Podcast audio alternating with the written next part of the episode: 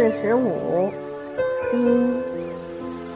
从字形上来看，甲骨文的“宾”是一个人从外向屋内走去，后来又加上了“背”或“顶”，这就意味着带有礼物者为宾。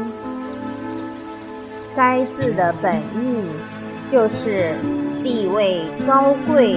尊崇、受人尊敬的贵客。